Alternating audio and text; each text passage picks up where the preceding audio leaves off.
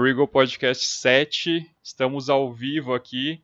Fernando Martins, fundador da Lava e Leva, Cheflera, uh, hoje sócio e cofundador, eu acho. Não, você foi fundador também da Dona Maria, né? Não, Dona Maria não. É, Comprada. É, na franqueadora. Comprada na franqueadora Dona Maria e Senhor Espeto, né? Isso, exatamente. Poxa, é muita franquia, dá para se confundir um pouco, né, Fernando? Bom, sim, eu, sim. eu, conheci o, o, Fernando, na verdade. Uh, eu morei um tempo em Três Lagoas. O Fernando também morou bastante tempo lá. E ele era um case muito conhecido nas faculdades lá, principalmente na Faculdade Federal, na EMES, porque o início da Lava e Leva foi em Três Lagoas. E eu conheci ele por esse início da Lava e Leva, que na verdade ele já tinha uma história muito grande com franquias e tudo isso. E a Lava e Leva foi um sucesso da cidade e, e, tem uma história muito legal que o Fernando pode contar. Fernando, prazer estar aqui contigo. Acho que a gente pode bater um papo bem legal sobre franquia, sobre a vida, sobre MMA, sobre muita coisa, né? Obrigado por ter aceitado o convite. Obrigado você, Ciro. Eu estou muito feliz aqui. É, Para mim é uma honra é, ter sido convidado por você. Poxa, a, a honra é toda minha. Eu acho que a gente poderia falar um pouco da, da história do Fernando, desde o começo, como que foi. Eu vi que você deu uma entrevista uh, a semana passada para uma rádio aqui lá em Três Lagoas, né? Foi bem legal, você contou um pouco. A sua história, na verdade, não começou com a Lava e Leva, né? Você começou uh, dando aula e ali conheceu um business bem legal de, de cursos e tudo mais. Conta mais como que foi isso, Fernando. É, eu, não, eu sou paulista, sou de Dracena, interior de São Paulo. É, e aí, meus pais, na época, é, meu pai ele se tornou funcionário público, eu nasci em 76, eu tenho 44 anos. Ele se tornou funcionário público e em 81 nós nos mudamos para Três Lagoas. Então, ele, ele trabalhava na FUNASA, ou FNS, Fundação Nacional de Saúde, e Pernilongo, a, mosquito da dengue, enfim. E, e aí a gente teve que mudar para lá. É, inclusive, meu pai faleceu agora em, é, em janeiro, vai fazer três anos que ele faleceu, né? Então, é, acabamos nos mudando para lá. Eu me, me mudei para lá, eu tinha cinco anos de idade. Então, eu me considero sou Mato Grossense. Eu, eu, entrei na escola em Três Lagoas, entrei na escola no Mato Grosso do Sul, aprendi a cantar o hino do Mato Grosso do Sul. Eu sei cantar até hoje, é, desenhar bandeira. É, o meu título de eleitor ainda é em Três Lagoas. Eu tive lá para votar, inclusive, final de semana passado. É, eu fiz faculdade lá, me formei lá, fiz a primeira pós lá também é, perdi a virgindade em Três Lagoas, a primeira namorada, tudo. Então, eu me considero sumatogrossense, os primeiros amigos, fiz primeiro, primeira Eucaristia, fiz Crisma, é, fiz tudo lá. Então, eu, eu me considero sumatogrossense e me considero treslagoense. E aí, em 99, 98, eu me formei na faculdade, na, na Federal, em Três Lagoas. Em 99, eu fiz uma pós em, em RH na época. E em 2000 eu passei no mestrado na Unicamp, em Campinas. E aí eu fui para Campinas fazer esse mestrado, para estudar lá, enfim. E ao mesmo tempo eu trabalhava numa empresa de, de um tio meu, é meu tio e meu primo, que eram sócios. Eu digo eram porque o meu tio também faleceu, uns seis meses antes do meu pai. É, também, né, eles já, já, são, já, eram, já são bem idosos, enfim, já eram bem idosos agora. E aí o meu tio acabou falecendo, por isso que eram, né? Então hoje a empresa é do meu primo. E aí eu trabalhei com eles lá numa transportadora e eu fazia o mestrado e trabalhava na transportadora. E até que eu consegui terminar, mas faltava só a dissertação para terminar o mestrado e as coisas estavam difíceis ali, porque, é, é, enfim, o mestrado me ocupava muito tempo e, e eu não ganhava tão bem também ali na, na empresa da, da, do meu primo. E com isso apareceu aulas para eu dar numa faculdade em Chapecó. Eu tinha uma, eu tenho uma irmã que ela na época morava em Chapecó ela foi para lá com meu cunhado, meu cunhado era gerente da Pernambucana e tal, e ela foi para lá e ela ela falou, olha, aqui é muito bom de oportunidade, enfim. E aí ela espalhou meu currículo lá e duas faculdades me chamaram para dar aula. E eu fui lá para dar aula na faculdade e para terminar o mestrado à distância, porque daí era só dissertação, era tranquilo. E aí eu dava aula numa faculdade na dava aula na faculdade à noite e durante o dia eu dava aula numa escola de cursos profissionalizantes. Então, dava aula de informática, tipo Windows, Word, Excel, essas coisas. E, e aí, é, só que eu comecei a implantar, por exemplo, eu ensinava o Excel para os alunos. Então, além de aprender Excel, eu ensinava também a fazer folha de pagamento, calcular férias, calcular décimo terceiro, calcular hora extra. E a escola começou a encher de aluno. Começou a encher de aluno. Começou a encher, encher, encher. Nós montamos o secretariado administrativo. E aí entrou assim uns 200 alunos na escola a mais. E essa escola que eu dava aula não, não aumentou meu salário, não aumentou nada, é, tipo, né? Aí eu falei, ah, quer saber? Eu vou montar uma escola para mim. Eu vi que aquilo era uma grande oportunidade. E eu tinha um Fusca na época, era um Fusca azul. Eu vendi esse Fusca, eu peguei dinheiro com meu cunhado emprestado, na época ele me emprestou mil reais, isso em 2002, final de 2002. Mil reais era uma grana na época, né? Era, era bastante dinheiro, o salário mínimo era 250 reais, mais ou menos, eu acredito, um torno de 250. Então, era como se fosse aí uns 4 mil reais hoje. Era, era dinheiro. Hoje, 4 mil reais ainda é dinheiro, né? Exato. Você conseguir alguém te empresta 4 pau, eu empresta 4 mil aí. Ainda mais cunhado. Ainda mais... ainda mais cunhado, verdade. Ele me emprestou. Eu vendi o Fusca na época por 2 mil reais, como se hoje fosse, é, sei lá, 8 mil, vai. 8 mil. É, 7, 8 mil, assim. O Fusca era um Fusca velho é, e consegui mais um dinheiro emprestado do banco. Na época foi tipo uns 5 mil reais, assim, emprestado. Eu consegui juntar aí, como, acho que não foi menos. Eu consegui juntar, assim, é, como se fosse uns 20 mil reais hoje, vai. Não, um pouco mais, talvez, enfim. É, e eu consegui montar a minha escolinha. Era uma escolinha pequenininha, tinha uma única sala de aula, um laboratório de informática com quatro computadores apenas. E esses computadores eu comprei fiado, eu paguei entrada e o resto na prestação. E eram computadores usados ainda. Era computador usado, era aqueles é, K62500. Nossa! É, Pentium 2400. Então eram esses computadores, que eram os computadores que na época, em 2002, final de 2002, início de 2003, eram computadores bons. Era isso aí que rolava. Então, é, K62500 e Pentium 2400. Eu lembro que eu tinha um K62500 e três Pentium 2400. Eu lembro desses computadores e eram top, era monitor de tubo, já era tela colorida, não era preto e branco, então era legal, isso era um diferencial. E aí eu comprei, eu consegui comprar esses computadores aí na época e montei o laboratório de informática também. E a escola foi um sucesso. Foi um sucesso, assim, arrebentou. Foi uma, é, eu inaugurei a escola na época, chamava PET Cursos. PET é de preparação e especialização para o trabalho. Não tem nada a ver com... Com, com animal, com, né? Com animal, não. Ou pequeno, sei lá. É. Não, não. É, até depois que a PET explodiu, nós fizemos propaganda no, no programa do Ratinho.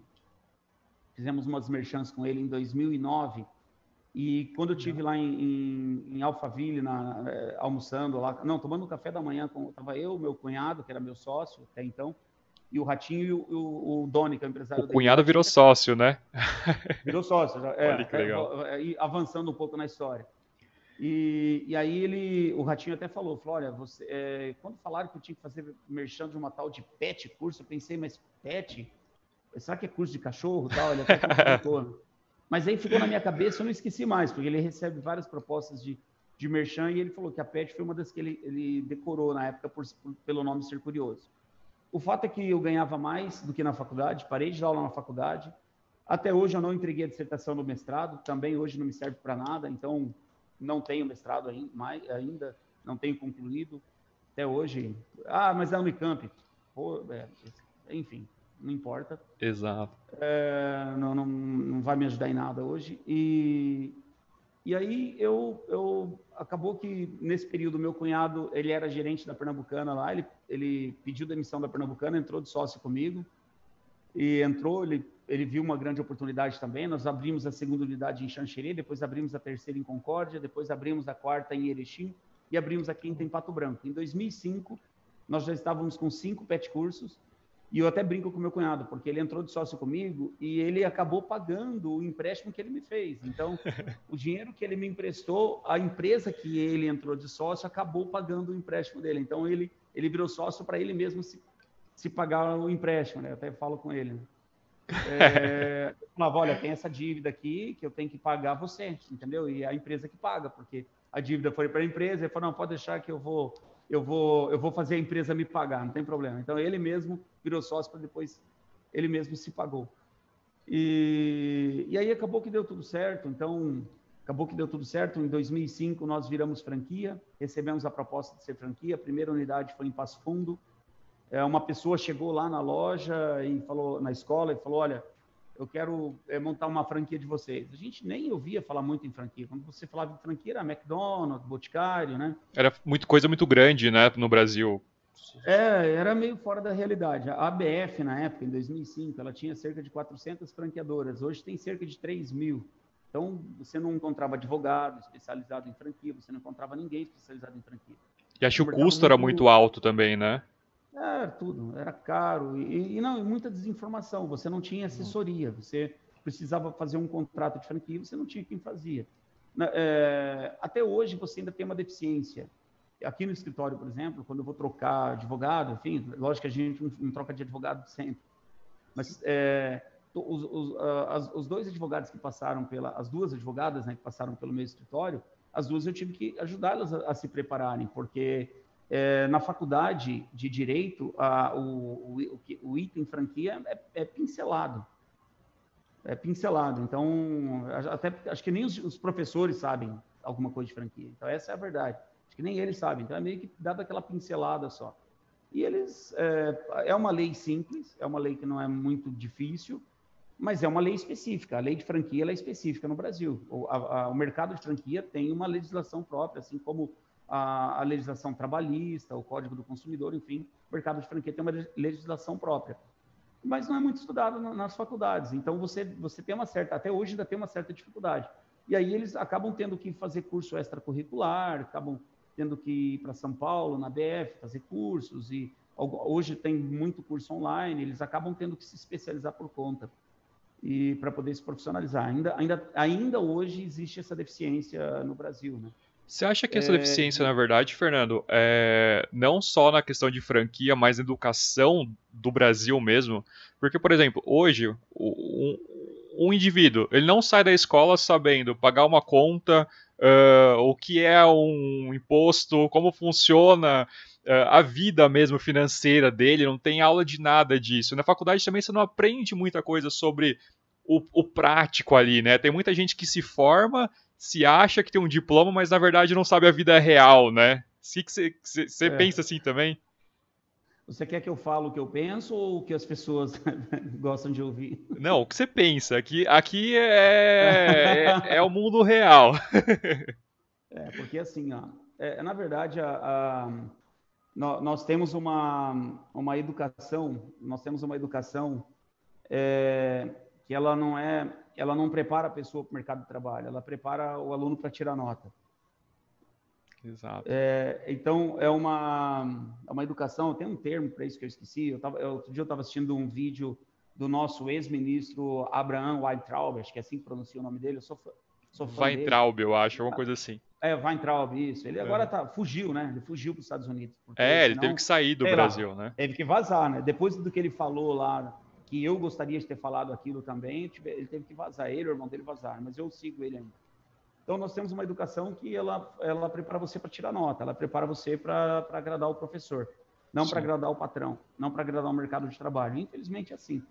É, alguns cursos, lógico, alguns cursos, alguns cursos mais técnicos, você ainda consegue encontrar profissionais, mesmo com toda essa deficiência do sistema educacional, você ainda consegue encontrar profissionais bons, como, por exemplo, engenharia, você consegue ainda é, encontrar, por exemplo, um engenheiro que a faculdade de engenharia ela ainda ela te dá um pouco de prática ainda, ela te dá ainda, ela ainda, ela ainda consegue te preparar para o um mercado, né? Medicina, é, alguns cursos mais técnicos, mas os cursos é, na linha social e na linha humanas, meu Deus do céu, é muita viagem, é muita viagem. É, principalmente o que eu fiz, administração, meu Deus do céu. É viaja, viaja. O aluno sai da faculdade de administração boiando, ele não sabe nada ele não sabe fazer uma folha de pagamento. Ele, ah, mas Exato. seu contador tem que saber. O contador escambau, você tem que saber também, pô.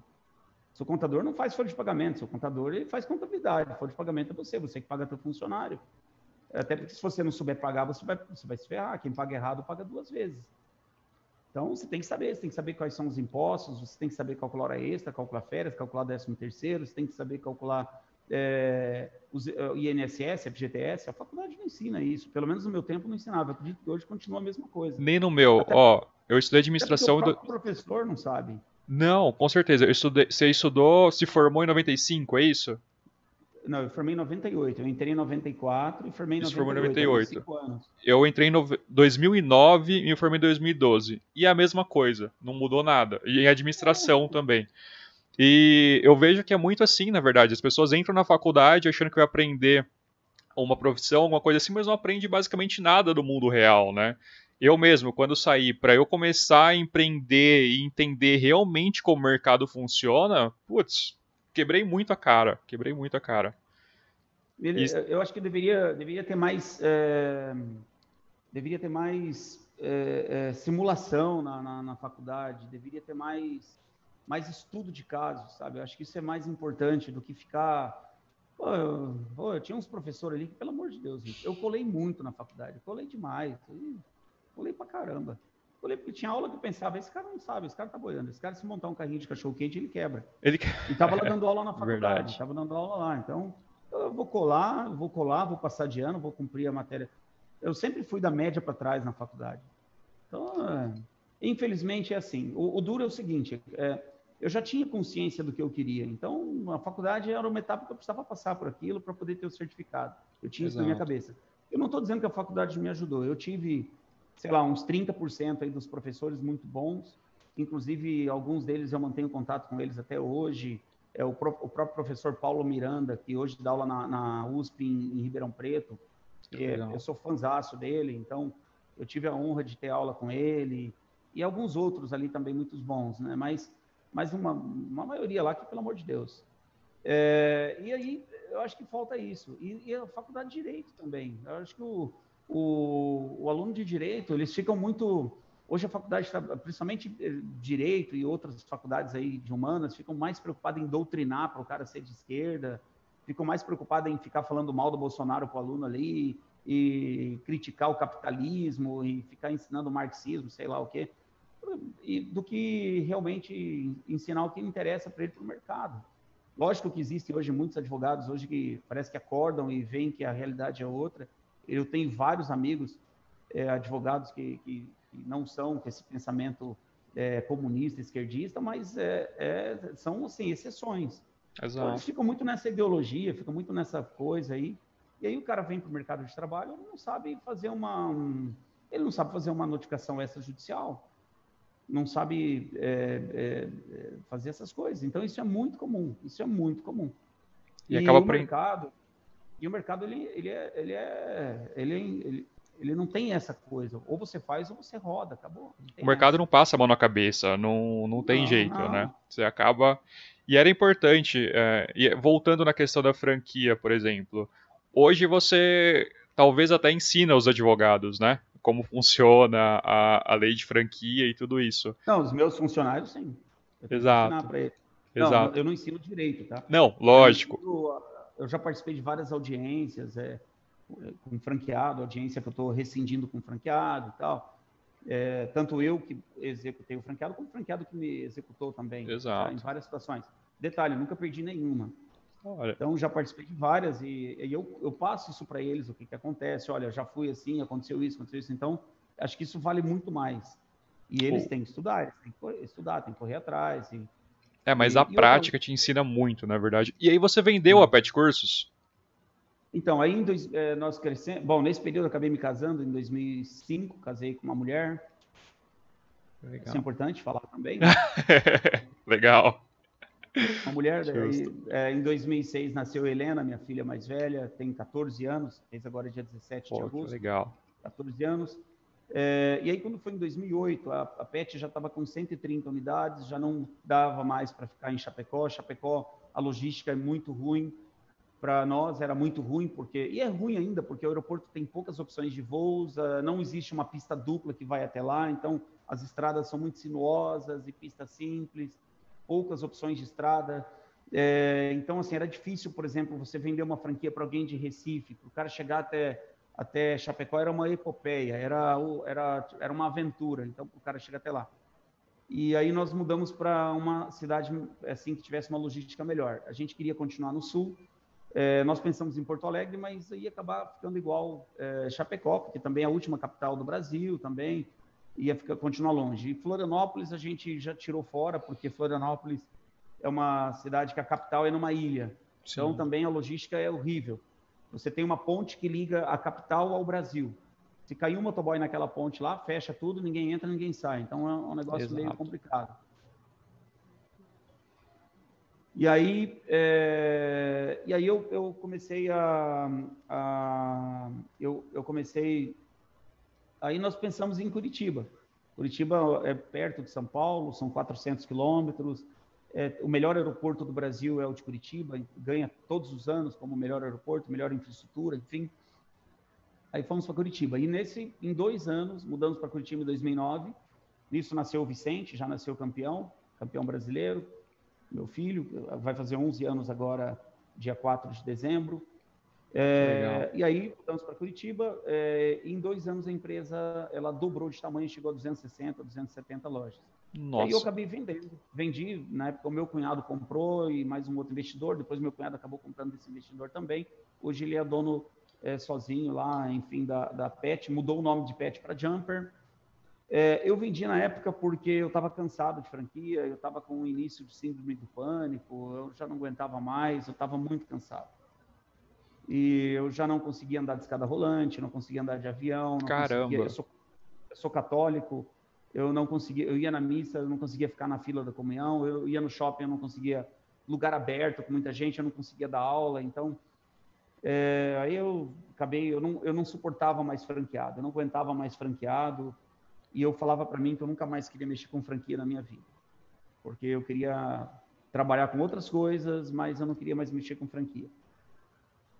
E aí nós mudamos para Maringá, que é onde eu moro até hoje. A gente queria continuar no sul, é, mas que fosse uma cidade calor, que fosse calor, que não fosse frio igual Curitiba. Maringá é uma cidade que continua no sul do Brasil. O sul, eu não sou daqui, então eu gosto daqui. É, não sei se eu saio daqui mais. E, e aí mudamos para cá em, 2000 e, é, em dezembro de 2011, então é, 2012, né?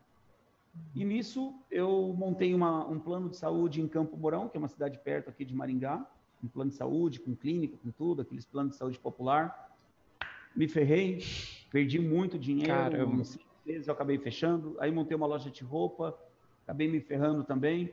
Aí montei um, um, uma transportadora assim de frete local também, não deu certo. É, enfim, comecei a perder dinheiro. Então, parte do dinheiro que eu tinha vendido, eu estava tava perdendo dinheiro. Aí você pensa, poxa, peraí, eu tenho dinheiro para viver mais dois anos. E aí, para viver mais três anos? Sem precisar trabalhar. Eu vou ter que, eu vou ter que montar alguma coisa para dar certo? Ou vou ter que arrumar um emprego? Eu estou ferrado. Porque o dinheiro está acabando, eu estou fazendo cagada, fazendo cagada. Quando você monta uma empresa e ela dá certo, você acha que toda empresa que você vai montar vai dar certo também. Você começa a achar que você é o Superman. E aí, quando você. Aí você. Até que você monta uma empresa e quebra. E aí quebra e você começa a pensar que você não é tão, tão poderoso assim. E aí foi onde eu acabei. É, pensei, poxa, vou voltar. Vou voltar a dar aula na faculdade. Até cheguei a arrumar um emprego na Unicesumar aqui em Maringá mas não fui. Arrumei um emprego, era para ir na segunda-feira, não fui. Enfim, decidi voltar a trabalhar com franquia. E aí me inscrevi num curso de, de, de uma especialização em franquia na Franchise College em São Paulo, do Marcos Riso, que aliás é amigo meu. Legal. O amigo meu, amigo até hoje. É, e através do Marcos Riso eu consegui uma vaga para um MBA em franquia na, na Nova Southern University em Fort Lauderdale, na Flórida. E é um MBA assim de um mês, era aula de manhã, tarde, de manhã, tarde durante durante 30 dias. É, lá nos Estados Unidos, especialização, MBA, enfim, ele não é ele não é como aqui no Brasil, ele não é acadêmico, ele é profissionalizante. Então ele te Bom. prepara para ser um profissional, ele te prepara para satisfazer a necessidade de um orientador. Hoje, a, o problema das especializações no Brasil é que você estuda para fazer o seu orientador ficar feliz. Então você faz uma especialização, aí você só pega o diploma quando você é, faz um TCC, aí você vai lá na banca, defende a banca com uma caneta de laser na mão, é. e aí o seu orientador, que às, às vezes é uma anta, que também ele nunca teve experiência no mercado de trabalho, ele terminou a faculdade, Aí ele já fez um mestrado, fez uma especialização, um mestrado, e já começou a dar aula na faculdade. Nunca teve uma experiência profissional na vida, ele nunca teve que, que é, abrir, a, é, chegar numa situação assim, poxa, é, hoje é dia primeiro, dia 5 eu tenho que pagar o salário dos funcionários, começou o mês, ele abre a gaveta, não tem dinheiro, e eu tenho que fazer a folha de pagamento, eu tenho que dar um jeito. Ele nunca passou por isso. Nunca pagou um DARF também, né? Não, nunca pagou um DARF. É isso, exatamente. essa é a grande definição. Exato. E aí você tem que, você tem que satisfazer essa anta para poder ter o seu diploma de especialização. E lá nos Estados Unidos não existe isso. Não existe. Você não tem que fazer TCC porra nenhuma. Eles estão se cagando se você aprendeu ou não. Eles passam o conteúdo. Exato. Entendeu? Desde que você se comporte na sala de aula, pelo menos o que eu fiz era assim. Então você tem que se comportar, não pode conversar, participe se você quiser. Eu participei, cara. Eu ganhei um livro até. Ah, tá aqui, deixa Pô, eu pegar. Legal. Tá aqui do Pode, pode pegar. Aqui, né? é, eu ganhei esse livro aqui, ó. É... Porque eu fui o aluno que mais participou do MBA. Eu ganhei de um professor. E tá Pô, até. Que opa, tá até com a dedicatória aqui, ó. Olha que legal. E, aí é que ele fala assim, né? Beije, abrace ou estenda as mãos, né? É um livro que ensina você a se relacionar com executivos do mundo todo. Então, em alguns lugares você tem que beijar, em alguns lugares você tem que abraçar, em alguns lugares você apenas estende a mão. E não li ainda, tá? É muito grande, eu não li não. Muito grande, tá inteiro em inglês. inglês. inteiro em inglês ainda, foi o que me desanimou. Mas eu fiquei todo feliz, bati foto, postei nas redes sociais. Pô, lindo. Eu quero até e, ver mais sobre esse livro depois. É, e ele foi o próprio professor que, do, o, do curso que escreveu o livro e que me deu o livro dele. Nossa. E, aí eu falei para ele que eu li tudo. Ele não, Lógico. ele não fala português, ele não vai estar assistindo isso aqui mesmo. Então, Pô, mas isso é muito legal. Por exemplo, eu tenho dois MBA já. E nenhum eu peguei o diploma. Tá até hoje lá e tá que eu fosse. Mas uma experiência como essa, por exemplo, lá fora, eu acho que vale muito mais do que, do que tudo isso. E de lá você trouxe o que você montou o seu próximo negócio. Os Estados Unidos, ele, os caras não são a maior potência mundial à toa. Exato. Eles não têm cinco, seis vezes o PIB do Brasil à toa e duas, três vezes o PIB da, da, da China à toa. À toa, sim. Não, ninguém, ninguém chega ao sucesso à toa, ninguém atinge o pico à toa. É, o Neymar não é o melhor do mundo porque, porque ele, é, ele não é à toa. Simplesmente é porque ele quis, ele né? Não é o melhor. Não, não, não foi porque o cara é bom mesmo. Exato. Não é, não é à toa, não é porque colocaram ele lá, não, porque ele conquistou o espaço. Você pode não gostar dele, mas ele chegou lá, acabou, tem que ser respeitado. E ralou muito para estar lá, na verdade, né? Deve ter ralado, porque ninguém chega ao sucesso à toa. Exato. Todo mundo paga o preço por isso. Seja e o país é assim também. Os Estados Unidos ele paga por isso. Então é, eu, eu, eu, tenho hoje duas casas em, em, Orlando, na verdade, uma em Claremont e outra em Davenport. Então, eu vou para lá cada seis meses. Legal. Nas férias de julho, nas férias de final de ano. Agora eu estou indo mais em baixa temporada, porque eu uso as casas para locação.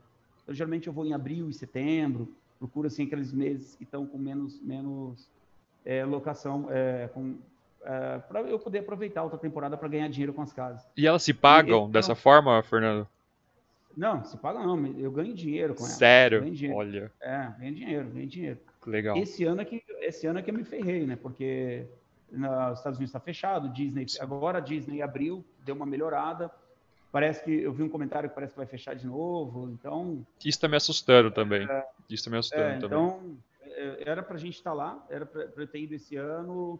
É, era para estar tá lá, eu ia voltar agora dia 22 de novembro. Eu já, era para ter ido em setembro, não foi, mudei a passagem para setembro para agora para novembro não foi, agora eu deixei como crédito, pretendo remarcar aí lá para abril, por aí. Mas, uh, enfim, tá essa situação do, do, do, do, do Covid aí, né? Sim. E lá também. E, então, esse ano, não, esse ano eu estou bancando porque não estão não, não, não, não tão se pagando. Mas é, elas, elas, elas, elas me dão dinheiro. É um investimento mesmo que eu fiz que foi muito bom. E isso você partiu de você ou você conheceu alguém que, pô, vale a pena você montar, comprar uma casa lá como investimento ou não? Você mesmo teve ah, essa visão? Não, eu nem lembro, viu? Eu nem lembro. Ah. É... Ah, não sei, quando você começa a ganhar dinheiro, você começa a, in... é... a inventar coisas. Né? Procurar né? onde colocar, é, né? É, comprar carro antigo, carro raro. Tu começa. Pô, e isso é muito legal. Eu vi algumas fotos suas no Face com aquele Gran Turino vermelho. Sim, sim. Puts. Aquele Gran Turino é único no Brasil, só tem um. Sério? E, Só, conta a história é um... dele aí, como que foi? Você restaurou ele ou você comprou ele, trouxe, importou, como que é? É assim, na verdade, existe um Gran Torino que é, que é, um, é um rancheiro, que é aquele que é tipo picape, né? Sim, é, sim. Nos Estados Unidos é muito comum, que é, é, é na Chevrolet é o El Camino. El Camino e na Ford sim. eles chamam de rancheiro, que é o, o, o, sedã, só que em vez de ser sedã, ele é picape, né?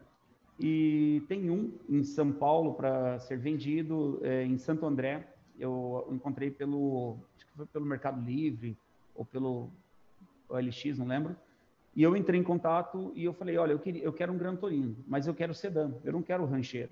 Ele falou, Fernando, não tem. Aliás, esse é o único que tem no Brasil, enfim, não tem. Eu falei, mas eu quero sedã, esse rancheiro eu não quero.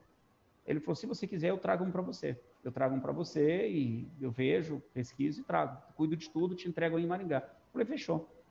Aí ele trouxe para mim em 2017 o carro, é, não, não custou barato. Na época ficou em, entre o valor do carro, importação. Ele me cobrou uma comissão também, não, não Lógico. quanto é. Mas ele me cobrou 25 mil dólares para entregar o carro aqui no Brasil. Caramba. E aí eu trouxe, trouxe o carro para cá. Na época o dólar estava acho que 3,80, uma coisa assim. Né? Então, imagina 25 mil dólares hoje, se você Puts. for ver, são a quase seis 150 e pouco. mil reais. É, quase, é, é 5,50. Vamos por aí, ah. dá 140 mil reais, né? Então ele me trouxe o carro e aí eu restaurei, eu gastei mais uns, uns 70, 80 mil para restaurar ele. Eu, eu, pintei ele tudo novamente, fiz a tapeçaria, o motor veio impecável, só fiz revisão, é, troquei as rodas, coloquei pneu novo, é, gastei uns, acho que uns 80 pau para restaurar ele. É, fiz a documentação, enfim, é, é, toda essa parte aí. É, mantive a placa original dele na frente, assim, não pode, mas a polícia aqui em Maringá nunca implicou comigo. Tranquilo. Pelo contrário, eles, quando eles me pararam, foi para tirar foto, para ver o motor, enfim.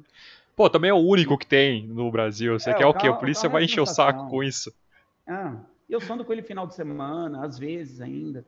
Ele é, ele é onde eu paro, o pessoal quer tirar foto, é um popstar na cidade aqui. Ele é, um, ele é, é a sensação. E, e aí eu trouxe não vendo, não vendo, é minha paixão. Aí e, eu tô agora você tem uma história com o, com o El Camino antes ou não? Com o Gran Torino? Com não, o Gran Torino. Não, é, é, eu assisti o filme Gran Torino com o Clint Eastwood. Aí tem, o meu não é o do filme do Clint Eastwood, o do Clint Eastwood é o, o ano 72. Aquele é Mosca Branca, aquele não tem no Brasil. a frente dele é diferente, né? Branca ele é mais arredondado. É, sim, ele nossa. É mais arredondado. É, aquele lá é, aquele é, é, o meu sonho, aquele lá. Aquele é música é. até nos Estados Unidos. Eu vou para os Estados Unidos, eu fico procurando ele, vou no ferro velho lá, não acho. Não acha, você acha assim pelo eBay, caríssimo, é, o cara e é tudo ferrado, é, é, é complicado. Sim. O meu é 73, o meu é um ano depois daquele. Então, tipo, o meu é o segundo mais raro. O meu. Porque o Gran Torino, ele foi fabricado de 72 a 76. O meu, ele é o usado do é o, é o Gran Torino do filme Starsky Hutch. Que aqui no Brasil chamava Justiça em Dobro, que era uma minissérie. Tipo, existia a minissérie Os Gatões, né? Que é com o Dodge, Dodge Charge, aquele Dodge laranja, né? Com a bandeira do Estado americano em cima tal. E o meu é o do filme Justiça em Dobro, que lá nos Estados Unidos é Starsky Hutch. E o meu carro não foi usado no filme, mas o, o filme foi feito por causa do meu carro. Então, nos anos 70 eles tinham essa mania de fazer, eh, tinha um carro bonito, eles faziam um filme daquele carro. Assim como fizeram a Super Máquina, com, acho que era um Buick, fizeram com a... Mustang, com a, a, né? A Eleanor. Que um pouco depois, exatamente. na verdade. Exato, é, já foi na época do Velozes e Furiosos, mas fizeram também na época o... Não é do seu tempo isso, mas é, é, nos anos 80, aqui, passava no Brasil, mas era dos anos 70, tinha picape duro na queda, que era uma GMC, assim como fizeram em 85, de Volta ao Futuro, usaram o, o DeLorean. Então, eles, eles tinham essa, essa coisa aí. E, e aí, o, o meu é do filme Starsky Hutch. É um, é, esses dias eu estava assistindo uma série The Good Doctor, e o, o médico lá, o doidinho lá da série lá, ele estava num Gran Torino, igual o meu. Vermelho também?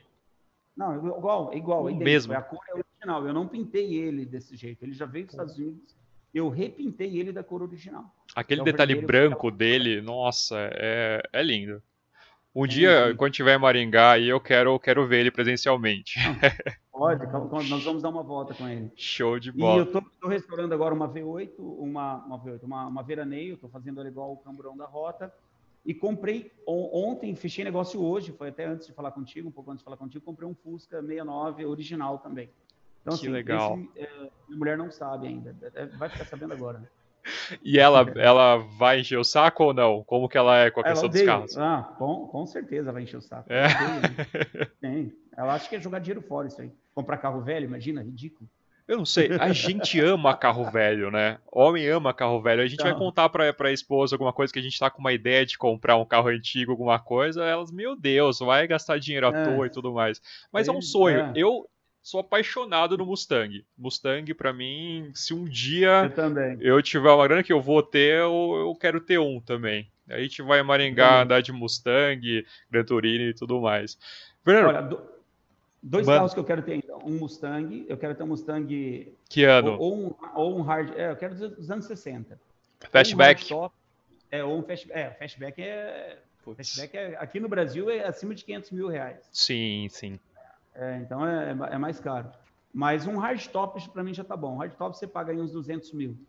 O hardtop é, tem a mala maior, né? Ele, ele tem é, aquela traseira mais. É, é, como se fosse o Corsair 1 dos Estados Unidos. Sim, sim.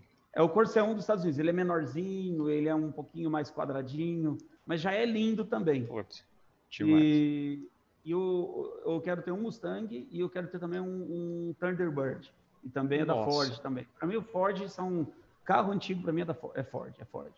Tem os Camaros que a gente respeita, enfim. Respeita, mas... né? Mas eu, eu também sou sempre Ford, Ford, é Ford. O meu pai, Ford ele é amava Ford. Ele sempre teve carro da Ford e eu é. acabei adotando isso também. Isso é uma coisa legal. E a Ford parece que entra no coração da gente, né? É. Parece que, pô, o desenho Ford dos é carros. É o símbolo americano, é o símbolo americano. Exato. Pô, eu, eu amo é, Ford. Muito legal. Primeiro, como que foi a história da, da Lava e Leva? Conta pra mim um pouco. Eu lembro que eu então. morava em Três Lagoas, meu pai também faleceu, eu tinha 13 anos quando ele faleceu, faz bastante tempo. E quando chegou a Lava e Leva em Três Lagoas, lembro que minha mãe foi uma das primeiras clientes da Lava e Leva, que ainda era do lado da linha do trem ali, uma lojinha pequenininha, né? E eu lembro uhum. que ela descobriu, pô, não vou mais lavar roupa, vou levar lá, pago por mês, super tranquilo e eu lembro que eu fui uma semana levar, eu lembro que a lojinha era pequenininha, tinha um pouquinho de gente. Na próxima semana, lotado de gente. Cada vez que eu ia, tinha mais gente ali e o negócio parece que explodiu, sei lá, em, em questão de meses. Até que você já alugou uma casa muito maior para lá leva. Como que foi a história uhum. dela? Como que foi a história desde de, de, pensar num business desse, que eu acho que não tinha ainda aqui no Brasil, acho que você trouxe de fora, né? E conta mais um pouco sobre essa história. Não, a, a Lavileva, quando é, eu decidi montar a Lavileva, então eu montei lá em Três Lagoas, eu montei naquela, é uma salinha bem pequena, porque eu pensei, não vou assumir um aluguel mais caro, eu não sei se vai dar certo, né? A Lavileva foi depois dos era... negócios que não deram certo. Isso, exatamente. Quando oh, eu voltei legal. dos Estados Unidos, resolvi mexer com franquia de novo, mas eu precisava primeiro montar, ver se dá certo, testar durante um tempo antes de você franquear. Então eu, eu fiquei um ano com a Lavileva antes de, de de realmente inaugurar ela. E aí eu, eu comecei com a Lavileva e, e quando foi em, em, Eu fiquei naquela salinha um mês só. Ela explodiu, um mês. assim. É. Um mês. Foi, é, eu montei ela e foi uma loucura, uma loucura. Eu tinha dois, dois funcionários, depois já tive que comprar, contratar mais dois, depois mais dois. Quando eu vi, eu já estava com uns oito funcionários. E aí a caixa d'água do, do, do, imóvel já não dava conta de atender as máquinas, eu tinha que comprar mais máquinas, o espaço estava insuportável. E aí já no primeiro mês eu mudei para aquela casa que você conheceu, aquela casa maior. E assim, foi um sucesso, explodiu. Aí naquela casa eu, eu fiz um poço artesiano lá escondido. eu precisava de um poço artesiano. Pô, não dava para pagar água também, né? Não. Devia gastar muita é, eu, grana. Eu, eu, pagava a taxa de, de esgoto, né? É, 50%, Sim. que é referente à taxa de, de, de esgoto. Mas não dava, não dava. Mas eu, eu fiz escondido do dono do imóvel. Fiz escondido. É, fiz lá e fiz um poço e pronto. Ah, foi até interessante, porque quando eu entreguei o imóvel, porque de lá eu fui para um outro lugar maior ainda, aí eu perguntei para ele, olha, tem um poço artesiano na tua casa, vai ser melhor para você alugar, enfim. vamos negociar isso aí na rescisão. Aí ele falou assim, não, não, não tem interesse e tal. Eu falei, beleza. Eu falei, fechei o posto. Pronto, não tem problema. Fechei, acabou. Não, beleza, então tá bom. Fui lá e enfiei um eucalipto de fora a fora no poço, assim, nunca mais ele abre aquilo na vida dele. Também justo, aí, pô. Você tá beneficiando é, o imóvel do cara, o cara ainda é, quer encher o saco. É. Não, aí tirei motor, tirei tudo, levei para outro lugar. Já e, é. E eu lembro que enfiei um poço artesiano, um, um, um, eucalipto inteiro, assim, um eucalipto de 10 metros, assim, um poço inteiro, pum, tampei o poço dele. e aí, é, tampei. Não, ele achou que ele pensou, bom, eu não vou, não vou pagar e ele, e ele, ele, e ele vai deixar, né? É. é, não, eu falei, fechei mesmo, pronto.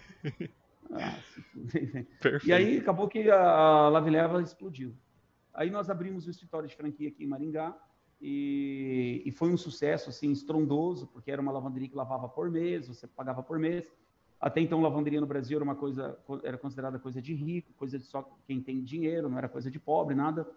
E aí foi um sucesso, explodiu no Brasil todo. E em quatro anos nós chegamos a 370 lojas. Nossa. E aí foi quando, do nada, eu recebi uma ligação de uma multinacional espanhola, a Mr. Jeff, querendo comprar a Lave. Eu não estava vendendo, o cara me ligou aqui na minha sala, meu escritório era em outro lugar, era num outro prédio aqui em Maringá, e me ligou, ó, oh, eu, eu, quero comprar a Lave Leva. Eu falei, mas eu não estou vendendo. Eu falei, tá, não, eu não, não perguntei se está vendendo. Eu falei que eu quero comprar a Lave Leva. Eu falei, beleza, então vem aqui comprar. aí ele veio aqui e comprou é, foi interessante, porque nesse mesmo período a, a Unilever também estava querendo comprar. Eu tive numa reunião com a Unilever lá em São Paulo, no Berrini, no prédio deles. Eu conheci o presidente da Unilever, Fernando Fernandes. É meu xará, inclusive, acho que é argentino até. Não sei se ele ainda é o presidente da Unilever, mas era, da, pra, da América Latina. E conversei com ele. Só que aí os espanhóis pagaram mais. E aí eu vendi a Lavileva para eles. Vendi a Lavileva em 2018. Quando foi em 2019, eu precisava montar um outro negócio. E aí não tinha ideia do que montar. E é, acabei é, montando uma empresa de cosméticos, que é a Cheflera, Cheflera Cosméticos e Estética. Já tem aqui em Jundiaí, é uma... inclusive. Tem, acho que tem duas ou três lojas aí. Olha, legal. Duas. duas né?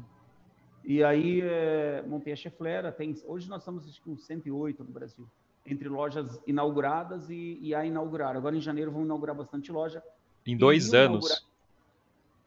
É, em, em, é, em dois anos. Caramba. Iria inaugurar esse ano, iria inaugurar esse ano, mas por causa da, do, do, Covid, a gente deixou para os franqueados inaugurarem a partir de janeiro, enfim. Esse ano é um ano perdido, né? Era para a gente já ter umas 150 lojas, mas o Covid atrapalhou a gente bastante. É, nós perdemos algumas lojas que, que, fecharam, enfim, porque ninguém trabalha fechado, né? Exato. Mas é, a volta por cima e recuperamos tudo. E, e a gente está terminando o ano como a gente começou. Nós começamos o ano com mais de 100 lojas, estamos terminando o ano com mais de 100 lojas. Ah, um Nossa, ano perdido. É, foi um ano que nós não crescemos, mas nós recuperamos o que nós perdemos. Então, é, não, não, deu certo. Acabou que nós vencemos 2000, 2020. Legal. E a Lave Leva hoje, a Cheflera hoje está em todo o Brasil. É, hoje nós já somos uma das maiores redes, eu não sei ainda em, em que posição que a gente está, é, do Brasil de, de, estética, não de cosmético, né? É difícil a gente bater o boticário, mas em estética a gente já está entre as maiores do Brasil. E a meta é chegar, é terminar 2021 com 200 lojas. Nesse le... período, eu acabei comprando também a Senhor Espeto em 2019. É, eu já conheci o dono da Senhor Espeto, o Marcos. Inclusive, a matriz da Senhor Espeto era aí em Jundiaí, onde você mora. Ah, é? O Marcos É. Caramba. O escritório da franquia era aí. Eu não, não sabia. Ele não, não tinha nenhuma loja em Jundiaí. Ah, Ele não entendi. tinha nenhuma loja em Jundiaí, mas o escritório era aí. E eu conheci o Marcos das feiras da BF, enfim, é, fiquei amigo dele, e eu sempre falava para ele, falei, Marcos, por que, que, você não monta uma senhora espeto mais, mais, um, mais, mais em conta? É, sai fora de shopping, essas lojas de shopping cara de 300, 400, 500 mil. Monta uma senhora espeto barata para você concorrer com, com esses espetinhos de calçada, de frente de açougue, sabe? Aquela oportunidade para quem quer montar um próprio negócio e tal. E o Marcos, não, sei lá, ele não, não sei se ele não tinha condições, enfim, nunca deu muito ouvido para isso. E assim, o espeto nunca passou assim de sete, oito, nove lojas, assim, nunca passou disso. Quando foi em maio, ele me ligou se eu tinha interesse em comprar. Ele fez uma oferta, eu achei um pouco cara, tal. E aí um dia eu tava, eu lembro que eu estava na casa do, do Shogun, tava, é, a gente estava assando uma carne, enfim, na, na sacada do prédio dele, no apartamento dele, era um sábado. E aí o Marcos me ligou, falou: Fernando, eu tô, eu faço por tanto. Aí o Shogun falou assim: Fernando, quem que é? Ah, aquele cara que tá vendendo uma empresa espetinho, enfim e tal, franqueador, ele falou, pô, vamos comprar. Eu falei, sério? Vamos, vamos, eu pago metade, você paga metade. Eu falei, Marcos, fechou. Eu vou comprar, fala com o meu sócio aqui. Ele falou que o Shogun. Não, é, não tinha ideia que o Shogun ia comprar o negócio dele não, nunca, né? Não. O fato é que a Senhor Espeto, mesmo com pandemia, com tudo, é, até então a Senhor Espeto estava com seis, seis lojas, só seis unidades. A Senhor Espeto foi de seis para 56. Nós estamos hoje com 56. É, e um ano, um ano depois que a gente comprou ela, que a gente começou a formatar, que a gente formatou, transferiu para cá o escritório e tal. É, a meta é até final de 2021 chegar a 100 lojas. Hoje, a Senhor Espeto já é a maior rede de restaurante de espetinho do Brasil. Hoje não tem no ramo de espetinho não tem ninguém maior do que a gente, não tem ninguém maior do que nós. E pois. passamos todos, passamos espetinho carioca, passamos mimi, mimi. passamos mimi é daqui de Jundiaí também. É, passamos não, passamos todo mundo, tá todo mundo no retrovisor agora. Pô, é... e, e, e, aí também nesse período acabei é, conhecendo o Marco, do, o Marcos, o, o Gessner, que é o dono da, de uma loja da Dona Maria Limpeza aqui de Maringá ele me falou que tinha interesse em franquear a loja dele. Eu falei, olha, eu estou querendo uma franquia de baixo custo para colocar aqui na holding, né? E, e aí acabei fazendo uma proposta para ele e eu franquei a Dona Maria. Ele é dono da loja matriz aqui, é o fundador, é quem criou o negócio, e eu montei a franqueadora. Então eu tenho 70% da, da Dona Maria e ele tem 30%. Então, Dona Maria eu tenho 70%, Senhor Espeto eu tenho 50%, Cheflera eu tenho 100%. Cheflera foi sua desde o início, Era, né? Isso, é, foi a que eu criei desde o início. Eu sempre fui ligado em estética, essas coisas. Mas é, é um mercado muito grande, na verdade. A estética, eu vi, eu acho você mesmo falando em algum momento que, se não me engano, é o segundo produto mais consumido do mundo, é isso? Isso. É, é eu vi isso no programa o Sócio do History, o Marcos Lemon. Nossa, é bom demais. É bom demais o sócio, eu, é, curto não, muito. Foi lá, que eu, foi lá que eu comecei a olhar com outros olhos para o mercado de cosmética e estética. Ele fala que cosmética é o segundo produto mais vendido do mundo, atrás apenas do café. Do café, que então, é. é. isso foi o Marcos Iso que falou no programa, tá? Eu não, não, não fui no Google pesquisar isso, não, mas Exato. eu acredito nele, pronto. Ah, eu também acredito é... muito nele. Mas isso é, é legal. Uh, os dois negócios, talvez, tanto a Lava e Leva quanto a Chifera, você trouxe de fora, né? Na verdade, você viu, pensou em alguma coisa validada ou alguma coisa que já tinha alguma ideia do que você poderia fazer e trouxe para o Brasil. Essa ideia do podcast também é uma ideia que foi validada lá. A gente. Eu ouvi bastante o Joe Rogan Experience, que é um podcast muito famoso lá, e hoje tem mais de 11 milhões de, de inscritos no canal dele. Ele vendeu para o Spotify por 100 milhões de dólares os direitos do, do podcast dele, e hoje no Brasil tá, tá virando um sucesso, tá explodindo também. E trazer alguma coisa validada eu acho muito importante. E a franquia, você acaba comprando algo validado, isso é muito bom pro franqueado, né? E a chance dele quebrar é muito menor, na verdade, né? Sim, sim. E, e ele, é, e, assim, eu até digo que todo brasileiro tinha que estar na Constituição todo brasileiro tinha que ter direito a passar uma semana nos Estados Unidos. Putz, seria fantástico. É, não, não de férias, nada. Passar, fica lá. Nem que seja trabalhando no McDonald's, sei lá, fazendo alguma coisa. Sim. Para ele aprender é, cidadania, para ele aprender é, limpeza, para ele aprender a educação, a ser educado, aprender respeito, aprender honestidade, aprender é, que ninguém tá, ninguém vai fazer nada por você, você que tem que fazer, você que tem que correr atrás da, da, dos seus objetivos e você que tem que conquistar o que você quer. O Estado não vai ficar te dando as coisas, ninguém vai ficar te dando as coisas. É, a empresa não, não, ela não te paga se você não trabalha, entendeu? Não é igual aqui, por exemplo, Gente, eu, aqui no Brasil, eu vejo até aqui no meu escritório, meu Deus do céu, é um tal de sair para cá, sair para lá. Ah, eu vou sair, vou lá em casa ver o cara que vai instalar a persiana. Ah, eu vou dar uma saidinha porque eu vou na, na fisioterapia. Ah, eu vou dar uma saidinha porque eu vou no médico, não sei onde. Ah, eu vou uma saidinha porque eu tenho que levar meu carro. Sabe, é um, uma... Lá nos Estados Unidos não existe isso, porque você ganha por hora. Você ganha por hora, sair, exato. Você sai. Aquele período que você saiu, você não está ganhando, então a pressa é sua. Aqui, meu, foda-se. O cara sai, vai na rua, falta, muitas vezes nem traz atestado, você acaba nem descontando também. E é isso. Ah, não, eu, a empresa está aqui, esses são meus direitos, eu tenho o direito de é, fazer isso. CLT, então, né? É muito aquela coisa de meu direito, meu direito e nada de minhas obrigações, sabe? Então, Nenhum dever. É, é direitos isso, máximos é, deveres mínimos. Tem um, tem um livro também sobre isso no BR. É, é, é complicado. infelizmente, assim. Então, teria que ir lá, sabe, para poder. Aí vai aprender a votar, vai aprender a tratar as pessoas melhor. Vai, não, não, porque assim, o, os Estados Unidos ele não ensina só você na parte de empresa a ter ideias, mas ele ensina você também na parte de comportamento. É, aí você fala, ah, o cara é puxa-saco de americano. Eu sou mesmo, cara. Os caras são. Os caras são, têm um PIB de, de quase 20 trilhões. Como é que não vai puxar o saco deles? Vou puxar o saco do quê? Da Venezuela? Vou puxar o saco do quê? não, não dá. Não, não, dá. não dá, Porra, não, não e eu tive a oportunidade, uh, um ano, dois anos atrás, eu estava em Nova York.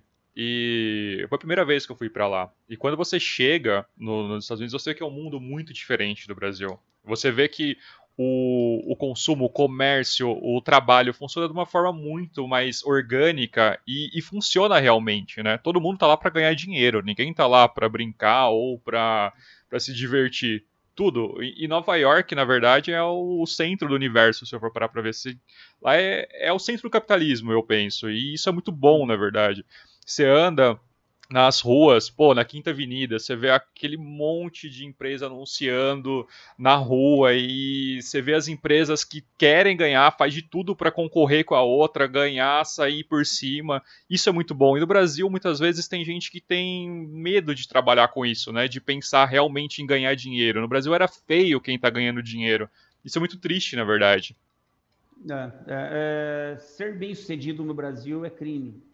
Isso é horrível. Ser bem sucedido no Brasil é, é, quando você. Isso, assim, é meio que cultural, viu? Mesmo em Três Lagoas. Mesmo em Três Lagoas, eu. É, eu vejo meus amigos de infância lá. É, quando eu vou para lá, cara, às vezes eu nem converso muita coisa, assim, sabe? Eu nem comento muito, porque dá a impressão que você está se exibindo, que está querendo se aparecer. Enfim, eu até fico quieto, assim. Eu, às vezes eu procuro nem ter muito contato com alguns amigos, assim, que você meio que perde. Lógico, tem aqueles amigos que são mais, né, que são, são os mais próximos que você que já te acompanham, enfim, que torcem, mas muitos nem torcem. É, é, ser bem sucedido no Brasil é pecado, é pecado, é crime. Você, se você passa, se você é uma pessoa bem sucedida, você passa a ser o lado mal da força. Você deveria então, ser o exemplo, na verdade, né? É, é, é, é, lá, lá nos Estados Unidos, às vezes, você, eu, eu, converso muito, e às vezes eu ando lá de, lá eu não ando de Uber, eu ando de... Cabify? Cabify também, não, é, é, tá aqui, tá aqui. No, deixa eu pegar meu celular aqui. É, é, lift. Lift. Eu ando muito de lift lá. Isso, ando muito de lift. É, o lift é mais rápido que o Uber lá. Legal. Eu acho ele mais rápido. E aí, é, e aí eu, às vezes eu tô ali andando assim, no, no, eu, eu, fico conversando com o cara do aplicativo. Aí ele pergunta, é, já sabe que a gente é do Brasil, pelo, pelo jeito, já sabe e tal. Sim. Ele pergunta assim, você faz o que lá no Brasil? Aí eu falo, ah, eu trabalho com franquia, tem uma rede de franquia assim, assim, assim. Aí eu falo, é, você é, é grande sua rede? Ele fala, ah, tem tantas lojas. Aí a maioria, eles viram para você e faz assim, ó. Tipo, para fazer isso aqui, sabe? Tipo, ó. Tipo, parabéns, cara. Parabéns. Exato. Eles têm, orgulho, eles têm orgulho de estar perto de alguém que tem sucesso, de alguém que foi bem sucedido. Aqui não, a pessoa te olha, ah, é bem sucedido, ah, deve estar explorando então os funcionários, deve estar sonegando imposto, deve estar passando alguém para trás para ser bem sucedido. Porque no Brasil, toda pessoa bem-sucedida tem aquele estereótipo de que alguém que, que ele é bem-sucedido porque ele fodeu alguém, ele é bem-sucedido porque ele prejudicou alguém, ele não é bem-sucedido porque ele se, porque ele ralou, porque ele conquistou, porque ele foi atrás. É porque Exato. ele explora alguém, porque ele sonega, porque ele explora funcionário, porque ele pisa em cima das pessoas. Então, aqui no Brasil tem esse estereótipo. Lá não. Uma outra coisa também que você vê bastante lá é, por exemplo, é, aqui no Brasil, você quebra, uma, você quebra, aí você quebra de novo, Aí você quebra de novo. As pessoas, elas ficam felizes quando você quebra. Principalmente as pessoas mais próximas, família Sim. e os amigos mais próximos. Eles ficam felizes. Você quebrou, aí eles pensam, pô, cara, que pena, né? Por dentro ele tá assim, vai, se fudeu. Eu sabia que isso ia acontecer. Exatamente. Então, Ó, tomou no cu, se fudeu. Então, pode... ah, acabei falando palavrão, mas ele. Ah, aqui pode acabam... falar tudo, viu? Aqui pode falar tudo, tranquilo. Pode. Pode. e aí ele, é, o cara já pensa aí, vai, aí, ó, vai trouxa, se fudeu, né? Mas ele, ele fala para você, oh, que pena, tal, né? É assim mesmo. Mas por dentro ele tá, bom, é, se fudeu. Exato. É, lá nos Estados Unidos, quando você quebra várias vezes, eles te valorizam. Porque o pensamento que eles têm é assim, poxa, ele tá quebrando várias vezes, ele tá para acertar.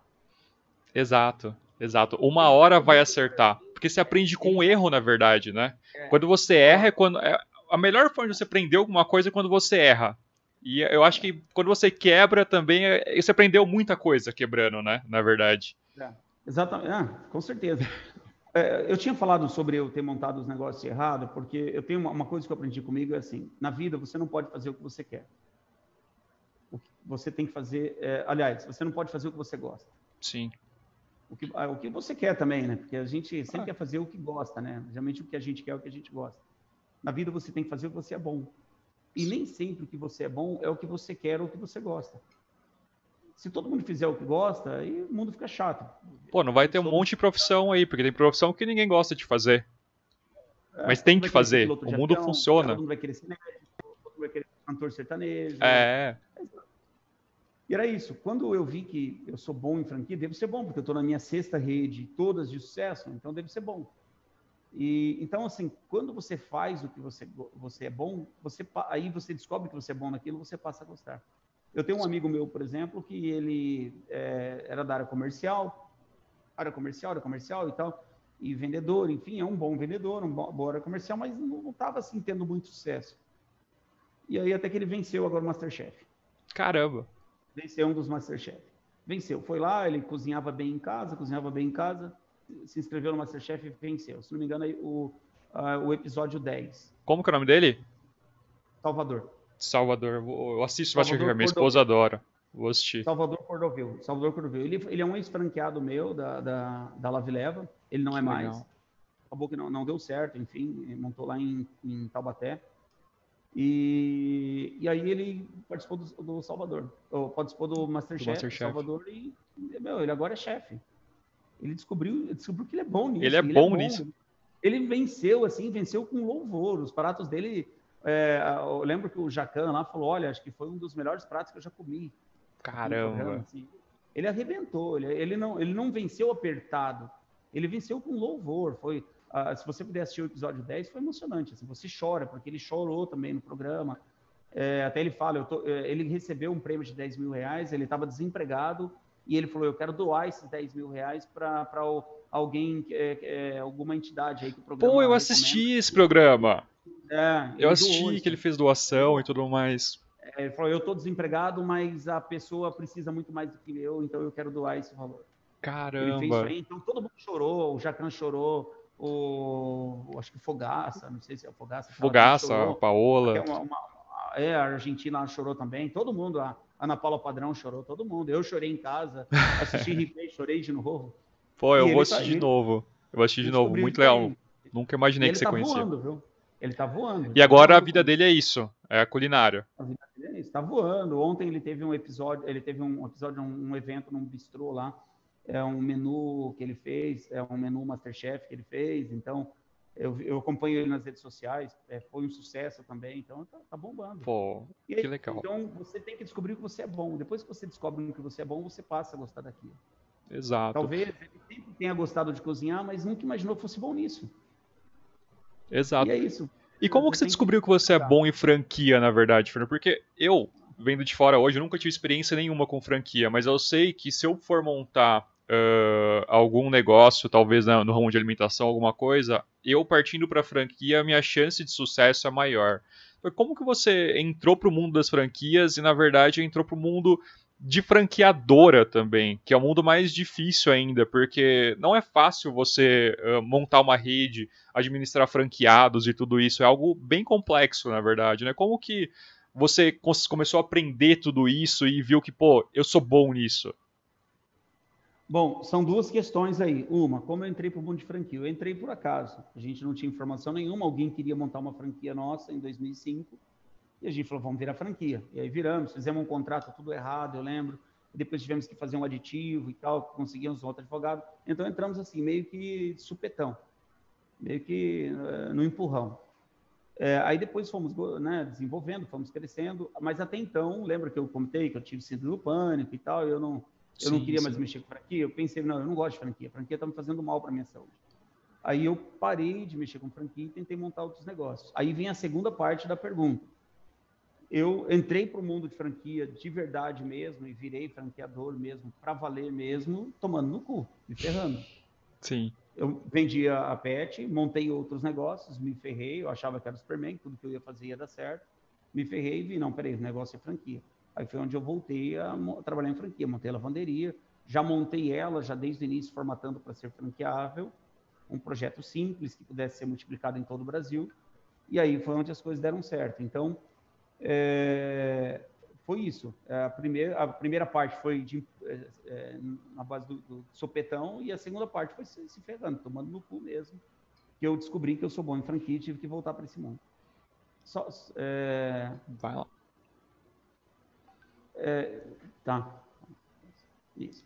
E aí, é, então é isso. Foi isso aí. Mas uh, hoje eu estou nisso, acho, eu acredito que vou viver nisso até hoje é, lógico que hoje eu estou numa situação financeira também que se, se, eu não viver mais de franquia também não tem mais problema. Graças a Deus eu tenho uma uma renda hoje que, que dá para eu viver o resto da minha vida tranquilo, tanto eu como meus filhos, é, sem sem necessidade de ter que trabalhar mais. Graças a Deus, é, eu, eu, digo que eu me aposentei com 34 anos quando vendi a, a, a PET. Eu tinha um valor mensal por mês é, e assim me dava uma certa tranquilidade é, lógico que esse valor, se eu fosse receber hoje, já não é mais suficiente. E hoje eu, e depois me aposentei de novo com 42, que há dois anos atrás, quando eu vendia a, a Lavileva. Agora sim eu aposentei com valor que, que dá para eu viver. Agora eu não sei como é que vai ser minha vida crescendo mais, se eu vou ter que me aposentar de novo com um valor um pouco maior, né? mas eu estou correndo para isso. Tá? Hoje a ideia é, traba é trabalhar para ganhar mais, para crescer mais, por diversão também, porque eu descobri que franquia é um negócio que eu gosto, então eu venho para o trabalho, é, é apesar de todo o estresse, eu me divirto, é, já não ligo muito para o que os outros pensam. É, hoje eu aumentei a tecla foda-se do meu computador, então ela é bem maior, então dependendo do que acontecer, eu vou lá e aperto foda-se, pronto. É, já não ligo muito para algumas coisas. Alguns problemas que acontecem, eu meto um foda-se, pronto.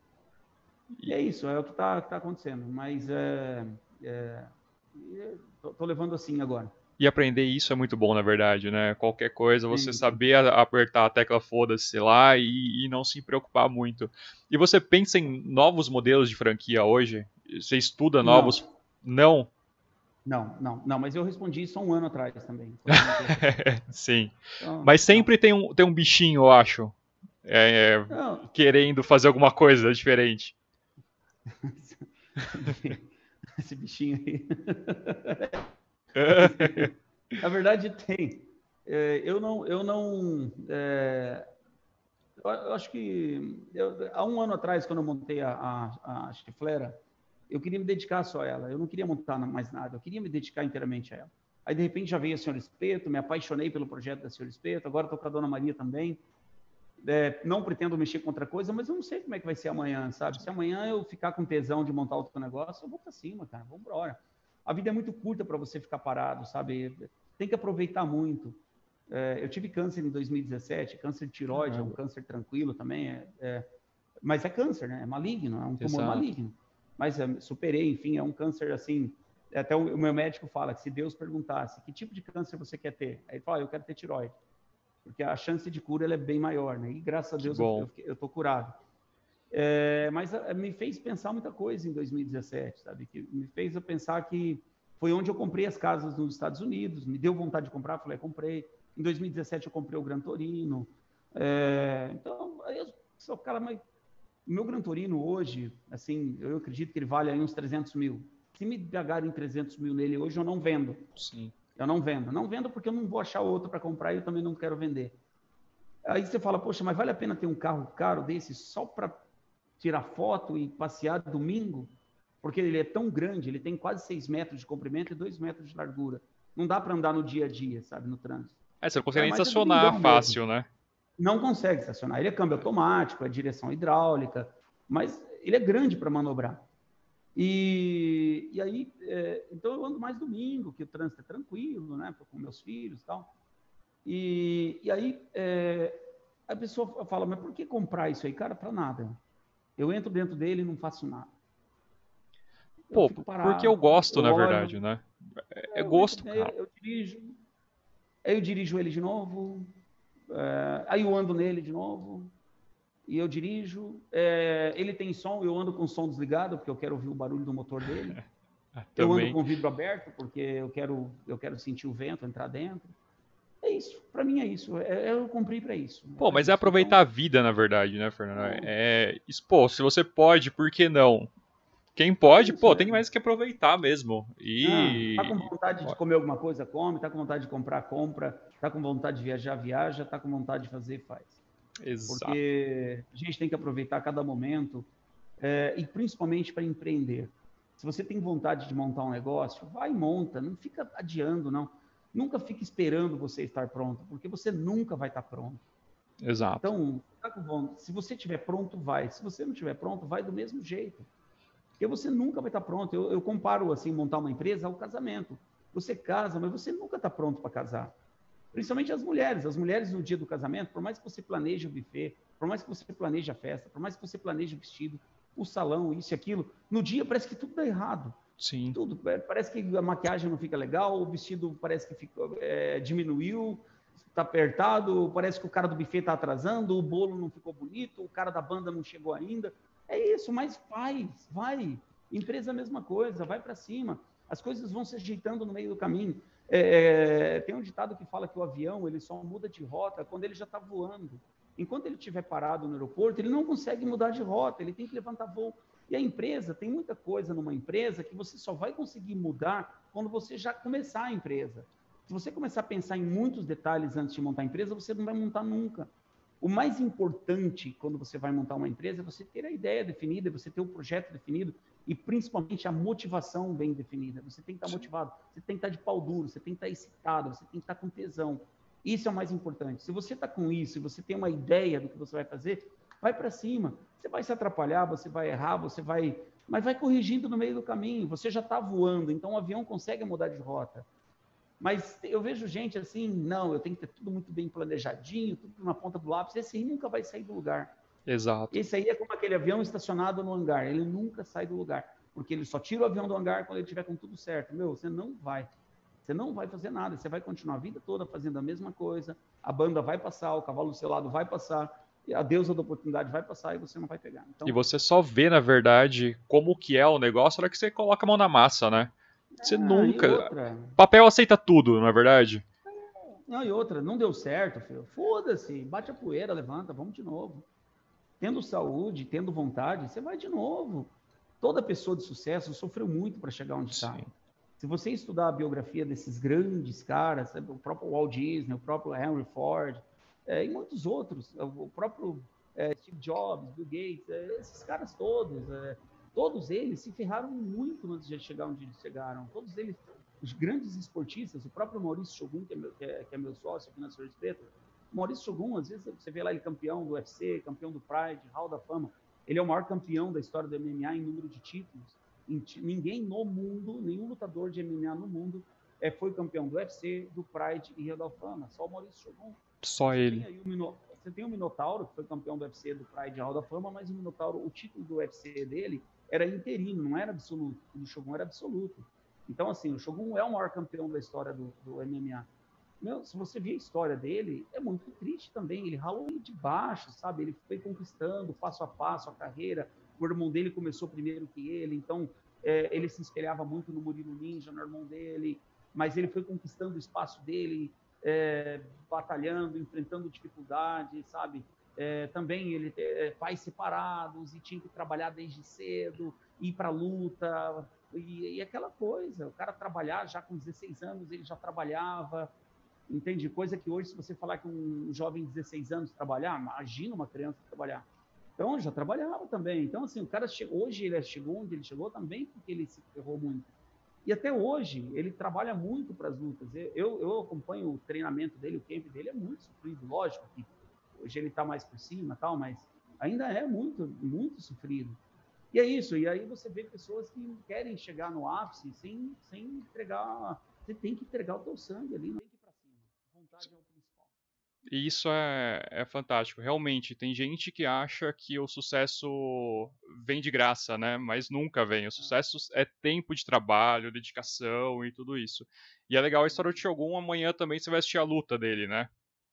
Amanhã, amanhã. Vou acompanhar de casa. Até vai eu e o Cabeça. O Cabeça é o personal de, é o meu personal, que é o preparador físico dele.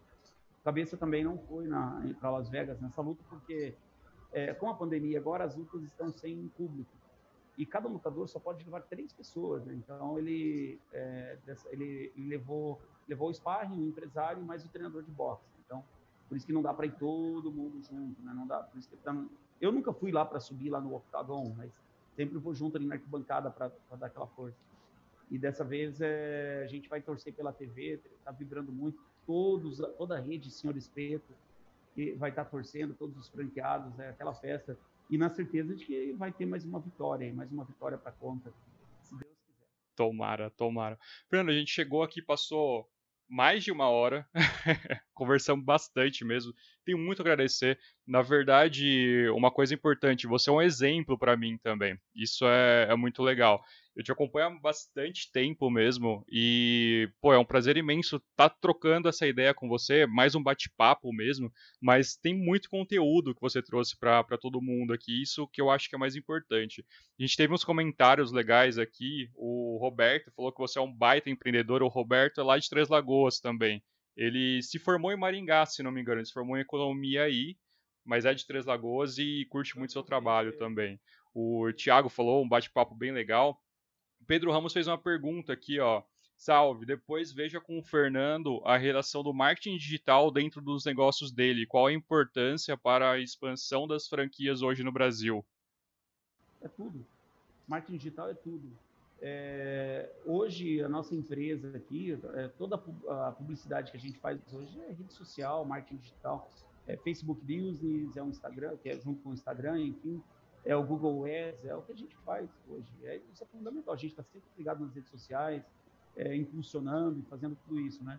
Lógico que eu também já fiz televisão, é, fiz rádio, fiz outras coisas, outras divulgações, mas eu vou dizer para você que 90% hoje da, da, da, propaganda que a gente tem aqui é através do marketing digital. Se você não tem intimidade com redes sociais, com marketing digital, não se atreva a ser empresário. É, sei lá, vai se internar num, no meio do mato, lá, fica em algum lugar, vai, vai, vai se exilar em alguma ilha, porque você não, não vai conseguir viver o mundo de hoje. Então, para a empresa de hoje, para o empresário de hoje, marketing digital é fundamental. É assim, é, o hábito das pessoas mudaram. Hoje você assiste televisão olhando o celular. Eu assisto jogo com o celular na mão, comentando com os meus amigos. Eu assisto um filme com o celular na mão, eu assisto jornal com o celular na mão. Eu vejo a notícia na TV e já pesquiso já no, no, no, no noticiário na internet se é aquilo mesmo, se estão falando daquilo. Então hoje você está muito conectado. Meus filhos eles é, eles estão o tempo todo com o celular. Hoje a gente sai para jantar e cada um está com o celular. É, é, ah, você fala, ah, mas não está curtindo a família, mas a família hoje é assim, as coisas as coisas estão assim. É, aqui na empresa, cada funcionário tem um celular da empresa. Antes não é assim aquele celular, o celular da empresa, o WhatsApp da empresa. Não, cada um tem um WhatsApp da empresa, cada um tem um celular da empresa. Cada funcionário tem uma linha da empresa para falar com os clientes, para falar com os franqueados, para falar com as pessoas. Não tem mais aquele, aquela coisa do telefone fixo da empresa que todo mundo tem. Telefone fixo meu, aqui, eu tenho aqui na minha sala ainda, mas nem toca. Sim. Nem toca, uma vez ou outra. Então, é, marketing digital é, é, fundamental. É fundamental, é, é trivial. Pô, isso é importante. Eu tô no ramo também de marketing digital e vejo que é, é o futuro realmente. Na verdade é o presente, né? Hoje uma empresa que, que não trabalha com marketing digital tá, tá fora do mercado.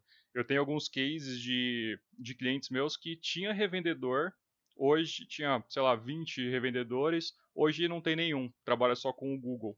A economia que eles tiveram é fantástico e conseguiu dobrar, triplicar o faturamento, isso é, é muito legal. Bruno, eu agradeço muito, muito mesmo esse bate-papo contigo.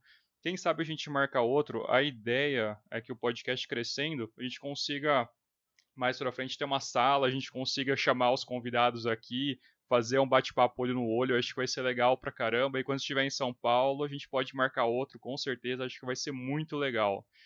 Obrigado mesmo por ter aceitado o convite aqui. Fiquei muito feliz, como eu falei, isso é um exemplo para mim. E mais sucesso aí, muito sucesso Senhor Espeto, que Shogun vá bem amanhã na luta, muito sucesso na Chiflera e na Dona Maria. É, bom, o prazer foi todo meu, eu agradeço muito. Se um dia você vier aqui em Maringá, chuta a porta aí. Tem café, tem água gelada, tem, tem tudo. Beleza? Obrigado, obrigado a todos também e até a próxima.